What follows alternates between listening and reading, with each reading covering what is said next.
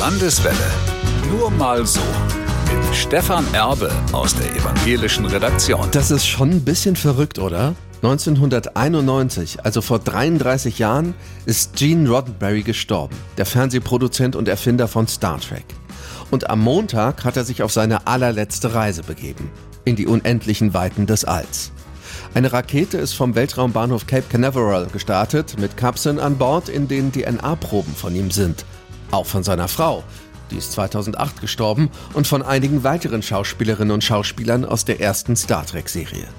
300 Millionen Kilometer von der Erde entfernt, also nicht ganz so weit wie der Mond, wurden diese Kapseln dann im All ausgesetzt.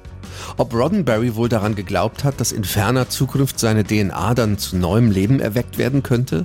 Ich weiß es nicht. Aber dafür extra eine Rakete ins All schicken? Die Firma, die so eine Special-Bestattung seit 20 Jahren anbietet, setzt normalerweise die DNA-Proben Verstorbener in der Erdumlaufbahn ab. Kostenpunkt 13.000 Dollar.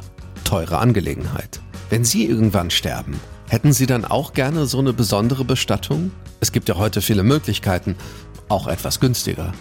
Oder würden Sie Ihre Familie und Freunde fragen, was die gut fänden, um sich an Sie zu erinnern? Nur mal so, als Frage zwischendurch. Landeswelle. Nur mal so.